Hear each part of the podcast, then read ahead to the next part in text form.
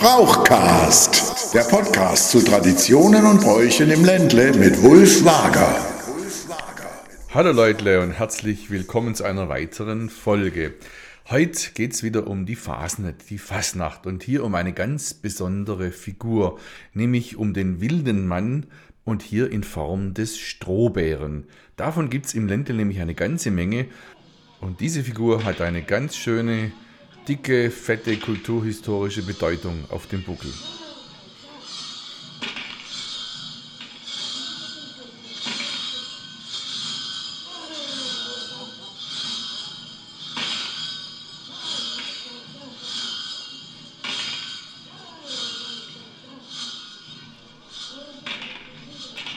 Holen wir ein bisschen aus.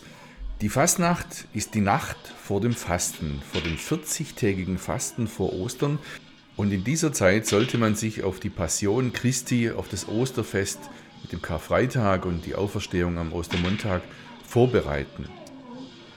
In Erinnerung an das 40-tägige Fasten von Jesus Christus in der Wüste, in der er auch von dem Teufel versucht wurde, sollte man in dieser Zeit, der 40-tägigen Fastenzeit vor Ostern, auf alle Produkte warmblütiger Tiere verzichten. Dazu gehört natürlich das Fleisch, die Wurst, aber auch alle Produkte von warmblütigen Tieren, nämlich keine Milch, keine Eier, kein Käse, alles das war in der Fastenzeit verboten. Also hat man in der Nacht vor dem Fasten, in der Fastnacht nochmal alles verbraucht, was in dieser Zeit verboten war. Und diese Fastnacht hat im Laufe der Jahrhunderte zu einem Fest geführt, in dem man eigentlich den Menschen noch einmal Freiheit ließ, sie austoben ließ, ähm, anders sein als im Alltag. Und man hat in dieser Zeit tatsächlich dann auch vorgeführt, was passiert, wenn die christliche Ordnung, die von der Kirche vorgeschrieben war, aus den Fugen gerät. Dann gab es die sexuelle Ungezügeltheit, dann gab es die Völlerei, dann sind wilde Männer, Teufel, auch Hexen aufgetreten und eine Figur, die ganz wichtig ist in der Bedeutung der Fastnacht, nämlich die des Narren. Und der Narr ist der Gottesleugner. Denn im 52. Psalm heißt es, der Narr sprach in seinem Herzen, es gibt keinen Gott. Und das ist das Grundmotiv der Narretei und der Narretei in der schwäbisch-alemannischen Fasnet. Die ältesten Narrendarstellungen sind mitunter in dem D-Initial dieses 52. Psalms auf Latein zu finden, der da heißt Dixit in corde suo non est Deus. Der Narr sprach in seinem Herzen, es gibt keinen Gott. Also der Narr ist einer, der außerhalb der Gesellschaft steht, denn wenn einer Gott leugnet, kann er ja nur außerhalb der Gesellschaft stehen. In früheren Zeiten hatte die Kirche eine deutlich kontrollierende und regulierende Wirkung auf die Menschen. Es gab fast täglich Messen und die Obrigkeit, die klerikale Obrigkeit hat schon danach geschaut, dass die Menschen nach ihren Vorstellungen leben und wirken.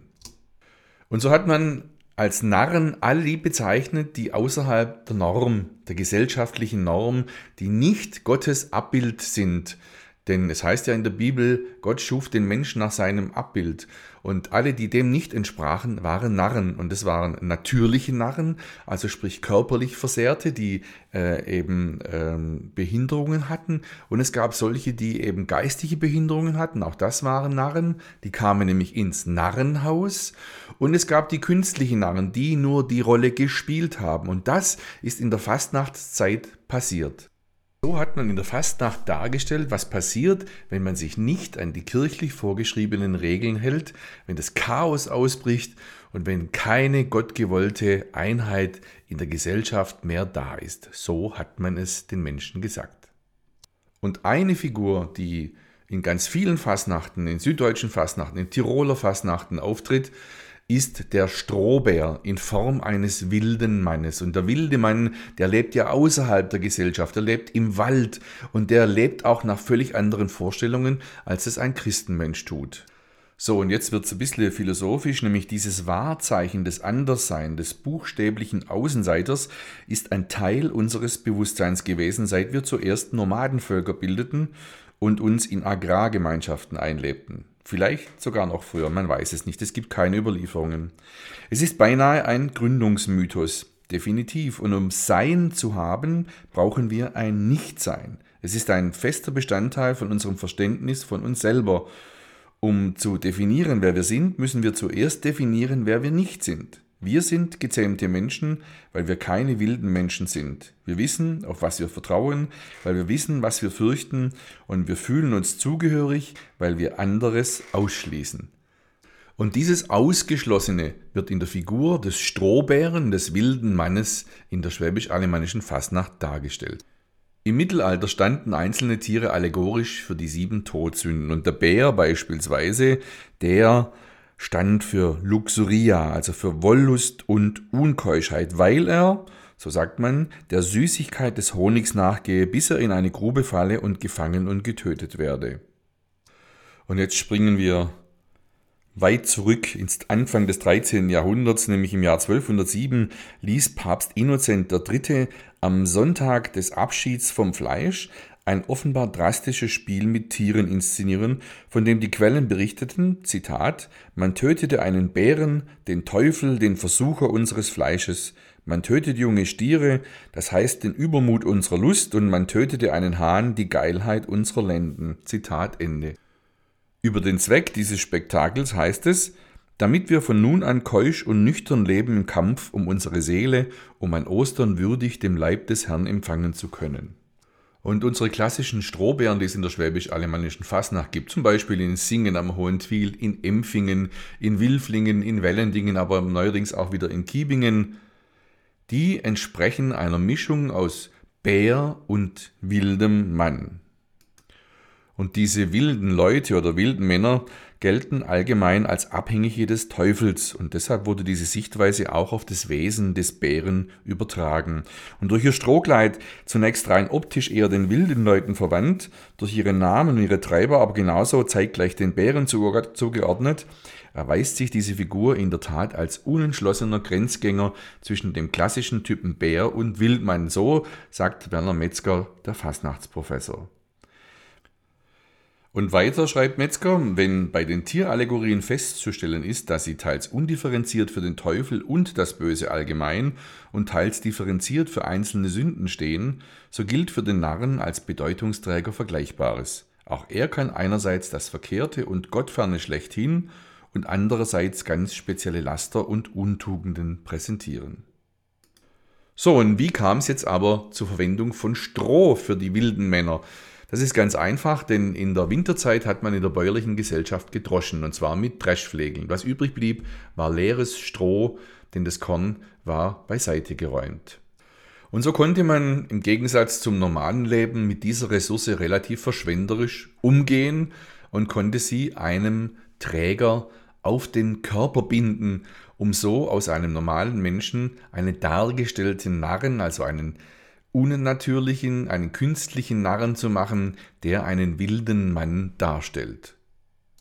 Heute muss man das Stroh extra für diesen Brauch anbauen, um es verwenden zu können, denn die modernen Mähdrescher haben aus langen Halmen kurze Schnipsel gemacht und die kann man natürlich nicht auf einen Körper binden.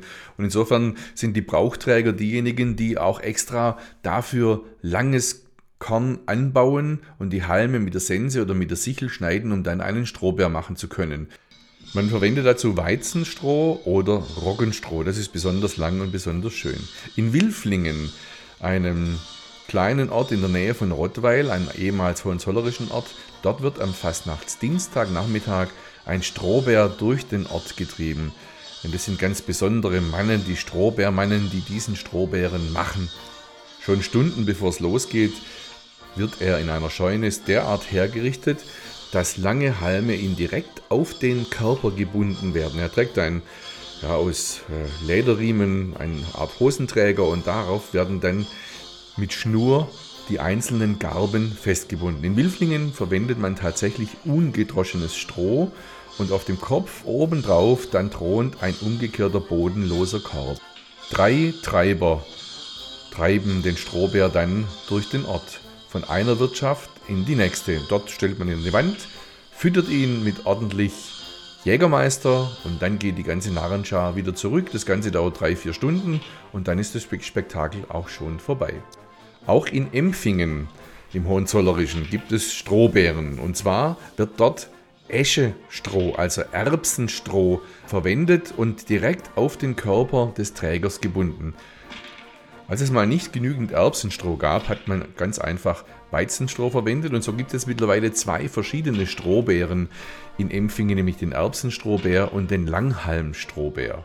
Und dann gab es mal ein Jahr, in den 70er Jahren, glaube ich, war das, da gab es auch kein Stroh richtig. Und dann hat man gesagt, okay, dann nehmen wir einfach Tannenreis. Und, und so gab es einen weiteren Bären, einen wilden Mann in Empfingen, der nämlich auch ganz aus Tannenreis gemacht wurde. Ich war in Empfingen und habe Werner Beiker, den Strohbärenvater von Empfingen, besucht, genauso wie den Bürgermeister Ferdinand Truffner, der selber auch an der Fasnacht ins Empfinger Strohbärenhäs geht. Wir haben in, in Empfingen haben wir Strohbären, also aus, aus Langhalmstroh, zum Beispiel Weizer oder, oder Roggenstroh. Und dann haben wir aber auch die Erbsenbeeren, die aus, äh, aus dem Stroh von der Futtererbse gemacht wurden. Also das war schon immer äh, gemischt einmal, äh, das Stroh, was vorhanden war, das hat man genommen. Also äh, wenn denn heute jemand das so äh, zum Beispiel als, als Tradition sagt, bei uns ist immer Haferstroh genommen worden, dann stimmt das von dem her nicht so ganz, sondern man hat das genommen, was in der Scheune war. Und da haben die Leute früher sich nicht so viel Gedanken drüber gemacht, sondern war das genommen, was ja. Heute ist das anders. Heute äh, muss man bewusst sagen, also wenn wir Erbsenbeeren wollen, dann müssen wir Erbsenstroh bauen. Also extra für die Phasen wird noch Stroh abgebaut, damit man das für die Bären verwenden kann. Genau. Und die, die Strohbärengruppe in Empfingen, das ist eine freie Gruppe, die mit den Narrenzunft zwar zusammenarbeitet, aber ist eine freie Gruppe, die aus einem äh, Sportverein entstanden ist, äh, aus der SG Empfingen.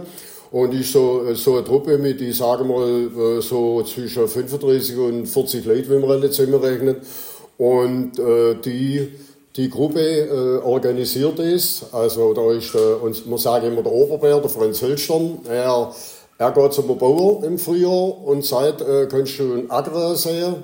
Er sieht Acker und die Strohbeere tun das äh, Stroh noch selber. Das ist die Futtererbse die Futtererbse, mhm. also äh, dann selber ernten. Mhm. Und wir haben, äh, das ist äh, ein Begriff, der altschwäbisch, Hozer, also Heinzen, mhm. da haben wir und äh, wir, wir mähen das Stroh und dann wird es äh, Heinzen muss man vielleicht ein bisschen erklären, Hozer, ja. da wird das Stroh trocknet. Das Stroh wird trocknet, ja, genau. Wird über, über Holzgestell gehängt und wird, wird dann über Holzgestell gehängt und wird da trocknet 14 Tage lang und wird dann in Scheune eingefahren.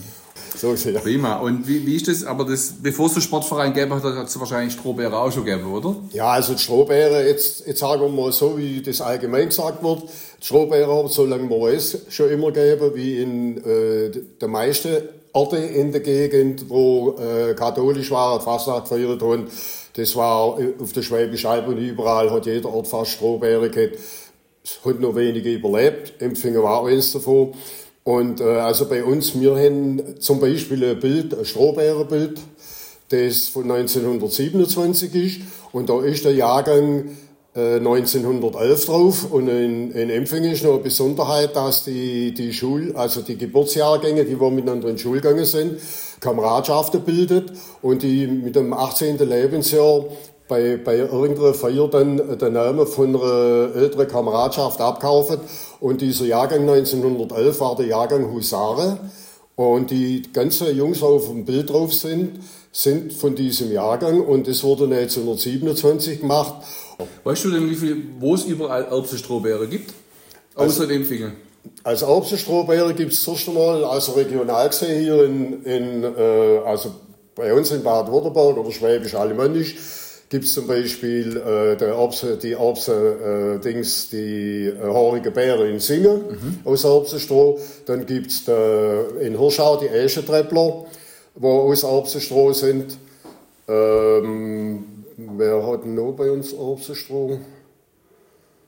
Also es sind, sind einige, aber ähm, bei denen, wo jetzt in der Faser bei uns sind, e-, eben eher mehr die äh, Langhalmstrohbeere, mhm. wie noch die äh, Wilflinge Welledinger oder auch äh, äh, zum Beispiel Binsdorf, die alte Fasnet, hat ja so einen Bär. Was aber äh, das Erbsenstroh anbelangt, ist es so, dass nicht nur bei uns, sondern auch in, in ganz Deutschland, und das ist ein Phänomen, in ganz Deutschland gibt es Strohbeere oder Strohgestalten und äh, sehr viele sind Erbsenbeere. Und zum Beispiel in Köln äh, äh ist Äzebär, also der Elzebär mhm. oder im, im Rheinland. Da gibt es also einige. Auch an der Fasnet. Auch in der Fasnet. Oder zum Beispiel im, im Hunsrück gibt es äh, äh, äh, Strohbeeren, Erbsenbeeren. Ähm, Erbsenbeeren gibt es zum Beispiel in Kommern, da wo das äh, bekannte Freilichtmuseum ist. Mhm. Dann gibt es auch Erbsenbeeren zum Beispiel in Thüringen. Gibt's. Jetzt müssen wir aber mal schön ja. ganz vorne anfangen. Wie viele Strohbeeren gibt es eigentlich in Empfingen? Jedes Jahr in der Phase. Und an welchem Tag haben wir diese? Ja, also, äh, genau. Also in Empfingen, die Strohbeeren, die kann man äh, mittlerweile eben jeden Fastnachtssonntag in Empfingen sehen beim Umzug. Und das ist seit 1974, das ist übrigens dieses Jahr 50 Jahre, mhm. dass die Strohbeeren im Umzug laufen weil vorher sind die Montag und Dienstag gelaufen. Aber dann kam ja die Zeit mit dem Mähdrescher und das kurze Stroh und so, da habe ich sogar ein Bild davon, wo, wo die äh, ziemlich zerhackt gelaufen sind. Die, die sind vielleicht 200 Meter gelaufen, da ist der Bär auseinandergefallen.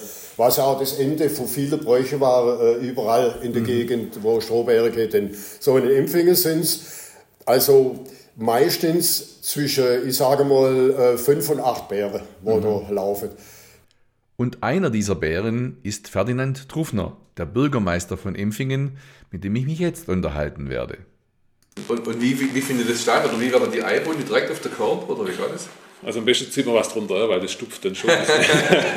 also ähm, ein blauer Anton und dann wird man einbunden. Man guckt, dass dann, dann die, ähm, die Handschuhe mit ähm, Panzertape zu sind mhm. ähm, und dann wird man einbunden. Also da wird ein paar Tage vorher wird aus dem Erbsenstroh, das wird gedreht, da wird eine lange Schlange gebunden äh, mit, äh, ja, mit Schnüre zusammen gemacht und dann wird es einmal um den Körper gewickelt, von unten nach oben. Und das hebt? Das hebt, ja. Also es kommt darauf wer es bindet, aber die kennen es. das kann nicht jeder. Und wie viel so Erbsenstrohbeere gibt es da in Finger? Das ist immer unterschiedlich. Also es gibt jetzt nicht die feste Anzahl, aber vier, fünf hat man das pro Jahr eigentlich immer so, der Durchschnitt. Aber ja, wer sich halt zutraut. Und wer geht dann ein? und sportlich. Wer, wer macht das? Was muss man da für Voraussetzungen haben? Also meistens ist, sind es Fußballer. Ja. sportlich, ja. ja. Also junge Kerle. Junge Kerle, ja. Also keine alte Männer. Die alte Männer, die binden auch die junge Kerle ein. Aha. So. Und du bist ja selber auch im Strohbär. Ja. Wie lange bist du jetzt schuld in Empfingen? Sechs Jahre. Sechs Jahre und hast du gleich äh, dazu hinreißen lassen, dich in den Strohbär einbinden zu lassen? Nein, so einfach war es nicht. es gibt so alte Tradition, dass der Bürgermeister immer so ein, ein besonderes äh, Häs bekommt an der Phase und dann eher so als Graf mhm. durch der Flecke läuft. Aber so ein, so ein Hello, äh, Schuld, das bin ich nicht. ich habe gesagt, das mache ich einmal, ich bin eigentlich Musiker und habe gesagt äh, zum Nachherforscher gesagt, welche Fasensfigur denn noch freie Häs hat. Und dann kam halt die freche Aussage, ja, der Strohbär. Mhm. Und dann habe ich gesagt, also dann mache ich Strohbär. und da bin ich hängen geblieben. Und wie war das das erste Mal? Das war schon anstrengend. Ja. Aber nicht, äh, also klar, man hat sich darauf äh, vorbereitet, dass es sehr anstrengend wird. Mhm. Am besten morgens alles aus dem Körper raus, was mhm. rauskommt. und ähm, das Anstrengende war dann eher von meiner Treiberin. Mhm. Also, jeder Strohbär hat ja seinen Treiber. Mhm. Der gucken muss, dass äh, zum Trinken kriegt. Mhm. Also Essen war weniger, also aber zum Trinken. Und ähm, wenn es natürlich irgendwelche Probleme gibt ähm, mit Platzangst oder sonst was, mhm. muss er dann auch gucken, der muss ein Messer im Sack haben, damit mhm. er aufschneiden kann. Und aber im Strohbär sind nur Männer, keine Frauen?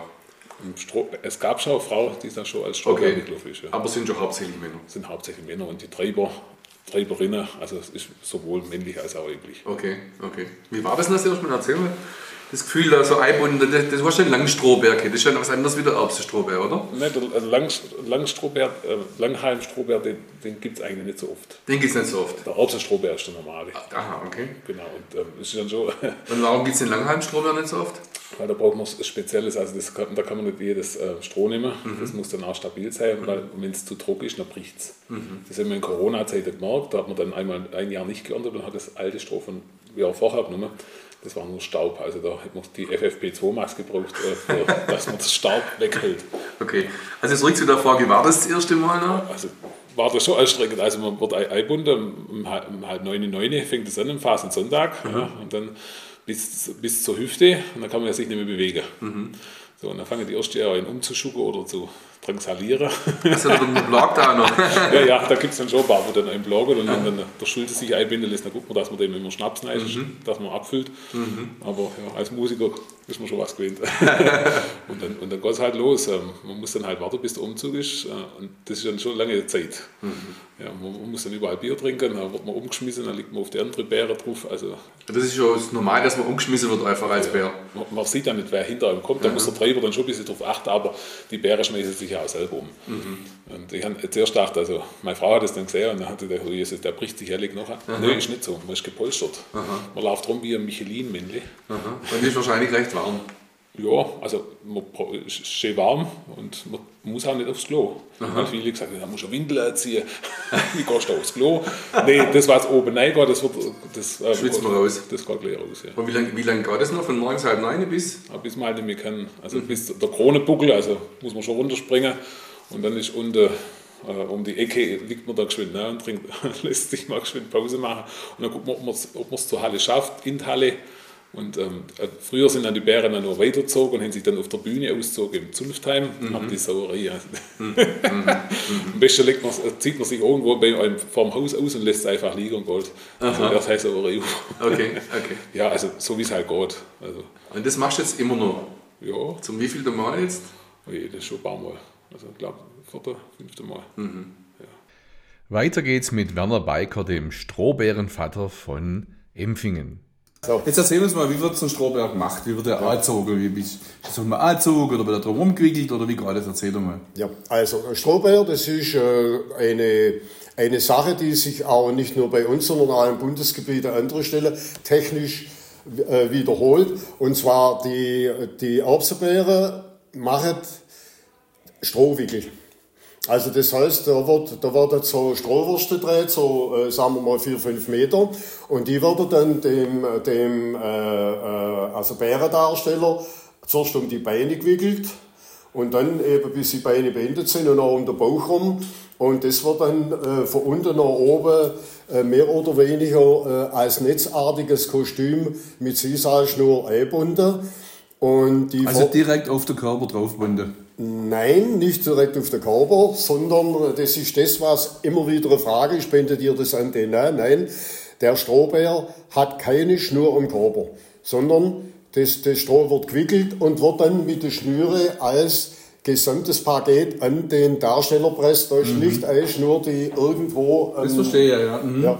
Mhm. Also der, der kann sich innenfrei bewegen und wenn ein Bär nachher eingebunden ist, dann muss er sich zur Raum schaffen, mhm. damit er laufen kann. Mhm. Und so wird eben das Kostüm, äh, sagen wir mal, grob gesagt netzartig, mit bestimmter natürlicher Knüpftechnik, wo man Erfahrung braucht, wird es über den Körper knüpft.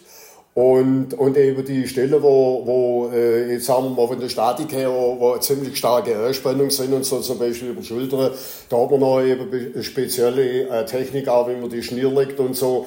Und vor allen Dingen muss man eins aufpassen, also nicht den Körper anzubinden, zum Beispiel am Arm wäre ja, dass, dass man äh, bei der Belastung mit dem Stroh, dass man da, den Arm abdrückt, dass mhm. nachher das, das, Blut nicht mehr äh, äh zirkulieren, kann, zirkulieren kann. Und wegen dem muss man aufpassen, dass keine Schnur auch, wir fragen immer, wenn man, wenn man den Strohbär einbindet, merkst du was, hast du eine Schnur irgendwo, wo die drückt? Mhm. Und das muss man auf jeden Fall vermeiden. Tja, wir merken, einen Strohbär zu machen ist schon eine Besonderheit und die unterscheidet sich auch von Ort zu Ort. Das heißt, der Empfinger Strohbär wird anders gebunden wie der von Wilflingen und der in Buchen im Odenwald wieder anders. Aber es gibt auch Bärenfiguren oder Strohfiguren das ganze Jahr über, nicht nur an der Fasnacht. Schauen wir doch mal, wo es überall solche Strohfiguren gibt. Also es gibt Strohgestalten im Ländle, wo, wo man sagen kann, also zum Beispiel in der, in der Weihnachtszeit, Adventszeit, da, da gibt es ja die, die Glaser, in, also am 6. Dezember in äh, äh, Walddorf und in Ebershardt, das ist... Äh, Im Nordschwarzwald ist das. Nordschwarzwald, ja. Mhm. also im Kreis Kalf. Die, äh, und zwar, die haben Glas. Und die, das ist auch so, der, der läuft da und ist übrigens die, die höchste Strohgestalt, die ich bisher in Europa fast, gesehen habe. Fast vier Meter, gell? Ja, fast vier Meter, genau. Äh, und da, die laufen und da sind auch, was auch für mich eine sehr interessante Sache ist, dass nicht nur die Phase mit dem Peitschenknall ist, sondern eben auch, auch diese Bräuche mit, mit den Strohgestalten, wo, wo außerhalb von der Phase sind, dass mhm. immer wieder aus Peitschenknalle dabei ist. Also jetzt sind wir der Niklaustag. Als, Schon Niklaustag. Genau, die Klause, genau. die Klause, also die Klause, die, genau. Klaus, also und dann kommt der Heilige Abend, da gibt es ja auch schon. Dann kommt der Heilige Abend und es ist auch bemerkenswert, das ist ja auch im Nordschwarzwald im Kreis Kalf äh, Bad Wildbad äh, äh, Sprollerhaus und Nonnemis. Die haben die, die, äh, die heißen da Pilzmärtle. Und äh, Pilzmärtle, das ist ja, das sind, muss man auch dazu sagen, die im Nordschwarzwald sind protestantische Gebiete, die, die eben auch, auch mit dem, dem, dem St. Nikolaus eigentlich keine Rolle spielt die Heilige, sondern. Muss man dazu sagen, dass der Martin Luther ja praktisch das alles abgeschafft hat, die ganze genau. Heilige, und er hat das Christkindle etabliert. Genau. Also die Figur ja. des Christkindes als ja. Gabenbringer, davor war es der heilige Nikolaus. Genau. Und, und der hat aber immer auch so Antifiguren dabei gehabt, also so ja. Teufel und so, die dann die Kinder examiniert haben und äh, ja. wenn du nicht brav bist, dann komm, da kommst du in den Sack rein und so weiter. Also gibt's ja, kennt man ja von den Krampusse im Alpenländischen ja. etc. Und die zwei Pelzmärtle in Nonnennis und in Sprollenhaus und übrigens auch der in Geistal, Bad Herrenalb. Ist genau, ja. Genau, der ist auch, äh, das sind in Stroh, äh, Zöpfe einbunden praktisch. Genau. Und alle sind begleitet vom Christkindle, beziehungsweise neu, sie sind Begleiter fürs Christkindle. Ja. So muss man sagen, gell? Also in, in äh, Nonnemis, da läuft Christkindle separat. Separat, aber äh, spielt diese Rolle am Abend. Also der, der, der Pilzmärtle, also die Strohgestalt, bildet eben der, der Ermahnende und, und äh, wo eben die Kinder äh, ihre, ihre Schandtaten auf Schwäbisch äh, vorwirft, also wo die Eltern denen stecken. Und, und das Christkindle ist, ist das, wo, das sind meistens junge, junge Mädchen, wo nach der Konfirmation so circa, wo dann als Christkindler rumlaufen mit Begleiterinnen und äh, mhm. den Kindern die Geschenke in der Häuser geben, wenn es Eltern wollen. Und da gibt es eine interessante Geschichte. Ich war nämlich letztes Jahr dort in Neuenmiss und Spollenhaus und zwischen den zwei Ortschaften ja. äh, treffen die sich um 6 um 6 ja. an einer Mühle mit, also es ist dunkel, dunkle Nacht und mit auf der Landstraße und zum gegenseitigen Wetthopfen. Das heißt, die hopfen in die Höhe. Also, die haben zwei Begleiter, ein links, ein rechts, ein hinten. Und dann werden die hochgehoben, richtig, richtig hoch, also schon ein paar Meter hoch.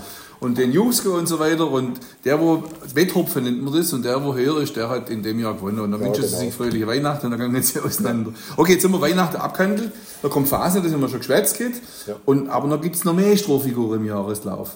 Ja, es gibt äh, Figuren zum Beispiel in der Fastenzeit, die im Markgräflerland sind, das sind die Hiesgier.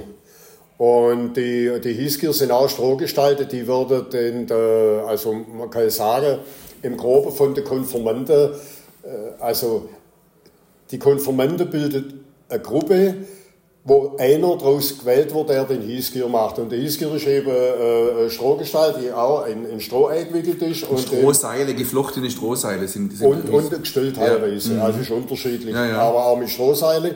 Und die haben dann auch Glocken dran und die, die Jungs dort laufen teilweise mit, mit langen Haselnussruten mit. Mhm. Was übrigens auch in, in Ebershardt mir aufgefallen ist, also in äh, äh Eberhausen äh, Ebershardt, die haben auch so lange mhm. Dinge dabei. Also es sind immer so Parallele zwischen den Bräuchen, die die auch zu einer ganz anderen Zeit im Jahr ablaufen, aber es sind viele Parallele in der Brauchausführung.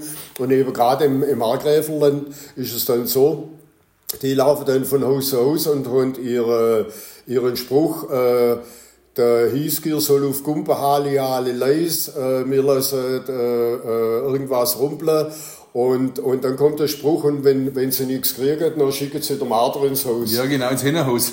genau, den Marder genau. ins Hinterhaus. Ja. Und das ist ein bisschen, wenn ich das so beobachte, diese Bräuche, ein bisschen so, äh, dass das so Übergangsritus vielleicht auch darstellt. Also, dass nicht nur der Marder ins Hinterhaus, sondern wenn du nicht aufpasst. Ah, dann ist dein Mädchen, ah, dann ist dein Mädchen Felix. So, jetzt natürlich. geht's ein, ja. Also, das ist ja. immer mal wieder so ja, zwischendrin. Ja. Und, und das, das ist eben da unten, in, also in Betzingen gibt es das, noch gibt es in äh, wie, wie heißt die? Der Barmarkgreifler oder Zunzinger. Zunzinger und so weiter. Ja.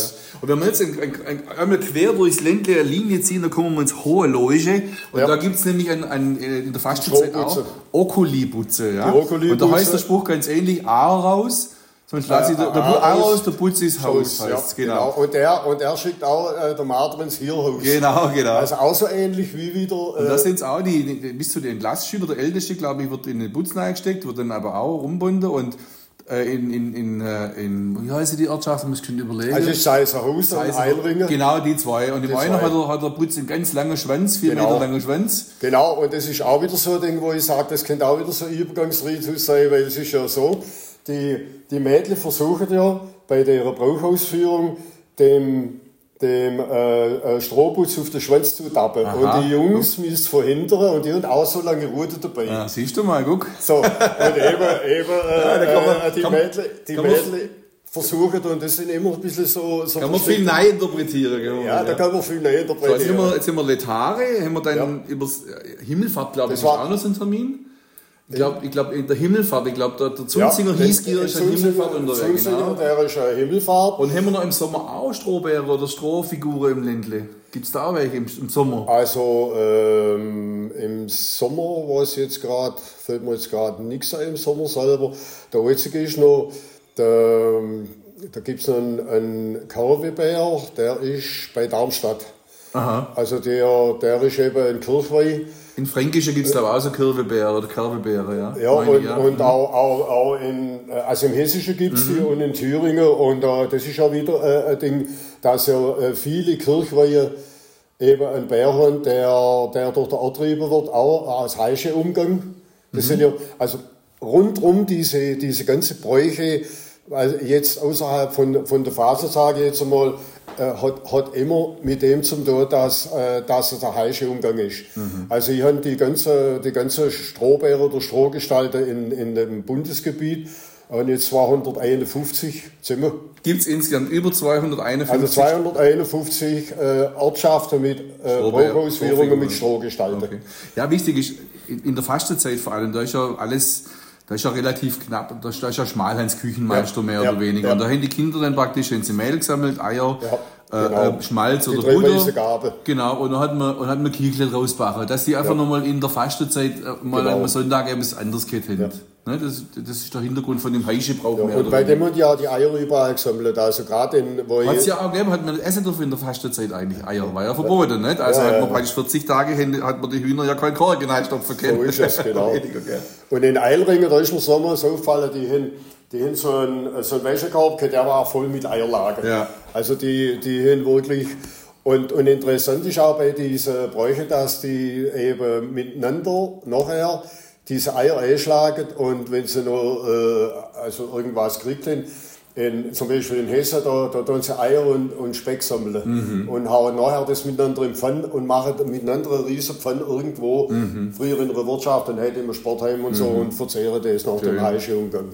Was in Markgräflerland noch interessant ist, und zwar war das der Hiesgier von Seefelde, glaube ich. Also Seefeld ist Ortsteil von äh, äh, Betzing, war es, glaube Und das der Ärmste des Jahrganges als Hiesgier laufen durfte. Aha. Und der, der Darsteller hat immer beim Hiesgier, also der, der der Hiesgier selber war, hat immer mehr gekriegt wie die anderen von dem Gesammelten. Mhm. Und das hat scheinbar irgendwie immer ein Pfarrer eingeführt, mhm. also ein Pastor oder ja, so. Das mhm. war ja ein Markgräfer ländischer auch protestantisch. Ja. Mhm. ja. Und äh, das hat, äh, dass eben der Armste dann was hat mich nach Hause bringen können, weil, weil früher war es ja so, wenn die armen Leute, äh, wenn man sechs, sieben Kinder gehabt hat, und äh, einer hat einen, einen Korb voll Sachen mitgebracht, dann war das äh, ein Himmelssegen. Mhm. Und so von dem her war das eben diese soziale Variante, die wahrscheinlich irgendwann mal von, äh, vom Pfarrer, also so ist mir das erzählt worden, eben denen, denen Kinder Heiratskonformanten sind. Mhm. Da denke ich, das hat ja auch immer noch ein bisschen mhm. auch mit der Kirche und so zum Tag gehabt. Aber interessant ist, dass eben viele dieser Bräuche eben gerade die Konformanten oder, oder auch Rekruten Also die äh, 20-Jährige, ja. die ja in ganz viele Bräuche eine Rolle spielen. Genau. Ob sie jetzt Phasen organisieren, Genau. ob sie das Eierlese machen äh, in Kiebingen oder am Eichener See, Genau. das sind immer die 20-Jährige. Das war so, wie soll man sagen, das war so auch so ein Übergangsritus, das war praktisch die hin zum Militär müssen. Die Rekruter mit 20. Genau. Davor war noch Jugendzeit und nach dem Militär war praktisch Erwachsenenzeit. Und das war so ein Übergangsritus, äh, wo man nochmal hat äh, sich ausleben dürfen eigentlich. So kann man doch sagen, ja, so oder? kann man sagen. Ja, ja genau. Spannend, was man alles über diese einfache und doch archaische Figur des Strohbären, des wilden Mannes an der Fasnacht und in anderen Brauchzeiten doch erfahren kann. Ich hoffe, ihr hattet Spaß mit dieser Folge und ich freue mich auf das nächste Mal, wenn es wieder heißt. Brauchcast, der Podcast zu Traditionen und Bräuchen im Ländle mit Wulf Wager.